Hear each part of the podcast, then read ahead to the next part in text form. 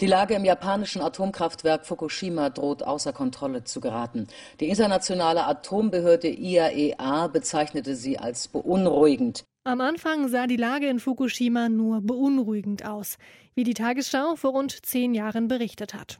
Nach ein paar Tagen war allerdings klar, das Erdbeben in Japan hat eine Atomkatastrophe ausgelöst. Eine Katastrophe, nach der viele überzeugt waren, wir müssen raus aus der Atomenergie und zwar so schnell wie möglich. Mittlerweile melden sich allerdings viele Befürworterinnen und Befürworter der Atomkraftwerke zu Wort. Sie wollen mit Atomenergie den Klimawandel aufhalten. Wir fragen uns deshalb heute, erlebt die Atomkraft jetzt ein Comeback? Es ist Dienstag, der 2. März 2021. Ich bin Marianta. Hi.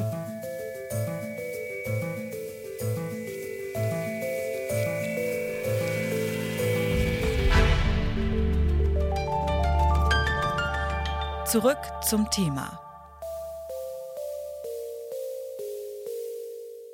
Wir kommen gleich zum Thema, haben aber noch eine Bitte vorab. Wenn ihr uns im Daily Drive auf Spotify hört, dann folgt uns doch bitte. Denn schon damit unterstützt ihr unsere Arbeit. Jetzt aber zurück zum Thema. Bis 2050 will die Europäische Union klimaneutral sein. Das heißt, alle EU-Länder müssen ihren CO2-Ausstoß deutlich reduzieren. Ein Land, dem das besonders schwer fällt, ist Estland. Denn laut der Europäischen Umweltagentur liegt Estland auf Platz zwei der Treibhausgasemissionen pro Kopf. Deshalb will Estland auf sogenannte Mini-AKWs setzen. Kleine modulare Atomkraftwerke, die wenig kosten und wenig Treibhausgase produzieren sollen. Atomkraftwerke für den Klimaschutz eine gute Idee, findet Rainer Moormann. Er ist Chemiker und Experte für Reaktorsicherheit. Im Interview habe ich ihn als erstes gefragt, ob die Atomkatastrophe von Fukushima nicht Grund genug sei, so schnell wie möglich aus der Atomkraft auszusteigen. Ich glaube, man darf Fukushima, das waren sehr alte Anlagen, nicht mit dem Sicherheitsstandard vergleichen, den wir heute haben. Ich glaube, der deutsche Atomausstieg war eine Kurzschlussreaktion, denn Unfälle wie diese würden in den deutschen GER 6, also den noch vorhandenen sechs Reaktoren, sicher nicht passieren. Ich meine, der Klimaschutz zwingt jetzt zu neuen Antworten. Die erneuerbaren Energien allein sind nicht in der Lage, eine vernünftige Antwort zu geben. Sie sind derzeit immer noch auf Fossil- oder Atomkraftwerke angewiesen. Und insofern ist die Frage, gibt es hinreichend sichere Atomkraftwerke, nach wie vor dringend. Trotzdem gibt es ja da noch das Problem mit der Endlagerung des Atommülls. Sollten da wirklich noch mehr AKWs gebaut werden, die noch mehr Atommüll produzieren? Also ich wollte nicht so verstanden werden, dass unsere derzeitigen Atomkraftwerke das Nonplusultra sind. Das sind sie sicher nicht. Aber für eine Übergangsphase sie weiter zu betreiben angesichts der drängenden Klimaprobleme halte ich für sinnvoll. Sie haben völlig recht. Atommüll ist ein Problem und insofern müssen wir uns eine zukunftsfähigere Lösung überlegen. Aber ich denke, in die Richtung kann man denken und da gibt es auch vielversprechende Ansätze. Auch ein Windkraftwerk oder auch Solarpanels, die lassen sich mittlerweile ja eigentlich relativ günstig bauen und sind energieeffizient. Warum sind die dann nicht oder ja, warum reicht es denn nicht aus? Nun, eine Photovoltaikanlage liefert acht Monate tagsüber relativ ordentlich, in der Nacht liefert sie nichts und im Winter auch nicht. Das muss natürlich ausgeglichen werden. Das heißt, wir brauchen für die gesamte Kapazität an Photovoltaik brauchen wir einen sogenannten Backup. Und das ist derzeit ja beispielsweise Nord Stream 2, also alles andere als klimafreundlich.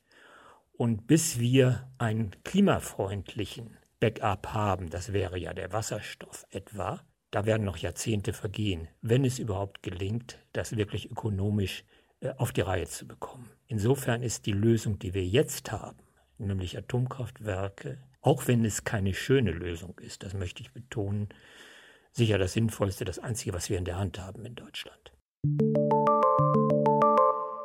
Mit Atomkraftwerken das Klima retten. Das ist Unsinn, sagt Michael Schneider. Er berät Politik und NGOs in Energiefragen und gibt einen jährlichen Bericht über die Atomindustrie heraus, den sogenannten World Nuclear Industry Status Report.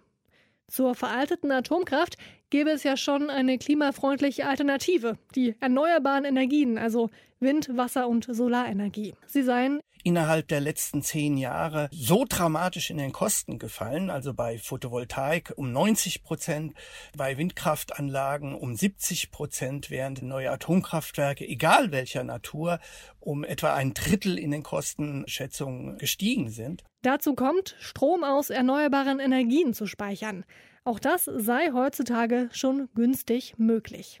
Was interessant ist, ist, dass ja heute die Speichertechnologien, zum Beispiel Batterien, aber nicht nur, in den Kosten noch schneller sinken, als das bei der Photovoltaik geschehen ist. Das heißt, wir sind in einer Situation, wo wir heute heute, nicht morgen, nicht in zehn Jahren, nicht in 20 Jahren, sondern heute kombinieren können, Solar zum Beispiel oder Windkraft mit Batterien und liegen immer noch unter dem, was die meisten Atomkraftwerke, die heute betrieben werden, im Betrieb kosten. Und trotzdem, noch immer setzen viele Länder auf die Atomkraft. Laut der Internationalen Atomenergieorganisation der Vereinten Nationen werden rund 10 Prozent des weltweiten Stroms aus Atomenergie gewonnen. Und wenn es nach Estland geht, dann sollen bald noch Mini-AKWs dazukommen. Für Michael Schneider ist die Sache klar. Diese Mini-AKWs sind keine klimafreundliche Alternative. Da muss man feststellen, dass wir bisher über PowerPoint-Reaktoren reden und nicht über existierende Anlagen.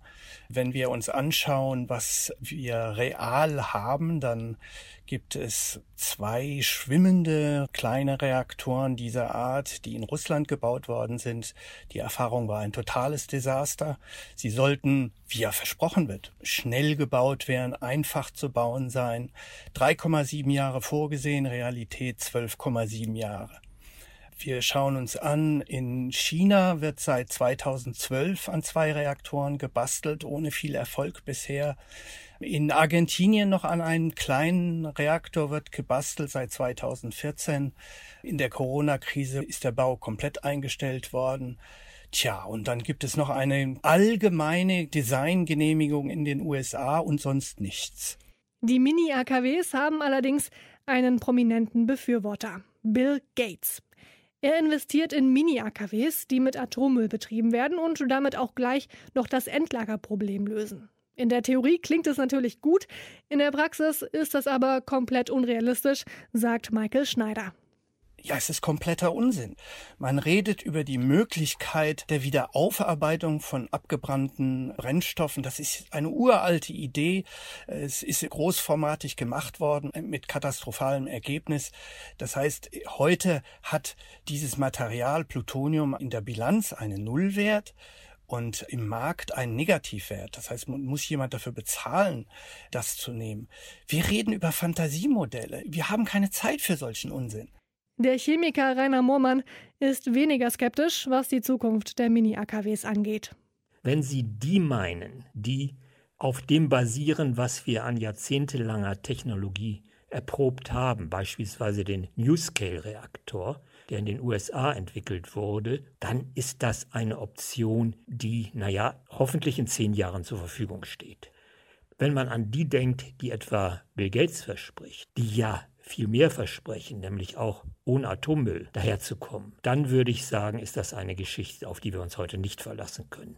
Das braucht noch Jahrzehnte. Eins ist klar, Atomkraft ist nicht die klimafreundliche Energie der Zukunft. Aber bis wir unseren Strom zu 100 Prozent aus erneuerbaren Energien gewinnen, könnten Atomkraftwerke einen Teil zu einem klimafreundlichen Energiemix beitragen. Und wenn die neuen Mini-AKWs tatsächlich kommen, dann sind sie wohl auch deutlich sicherer als alte Atomkraftwerke. Nur ob sie wirklich kommen und ob sie wirklich kosteneffizient sind, das ist noch völlig unklar. Denn die Mini-AKWs gibt es bisher nur auf dem Papier. Und die klimafreundlichen Alternativen, also Wasserkraft und Solarenergie, werden immer besser und auch immer günstiger. Das war's von uns für heute. An dieser Folge mitgearbeitet haben Sarah Plekert, Eva Mannegold, Anton Burmeister, Max Königshofen und Andreas Propeller. Chefin vom Dienst war Charlotte Thielmann und am Mikro verabschiedet sich Marie Jeinter. Ciao und bis zum nächsten Mal. Zurück zum Thema vom Podcast Radio Detektor FM.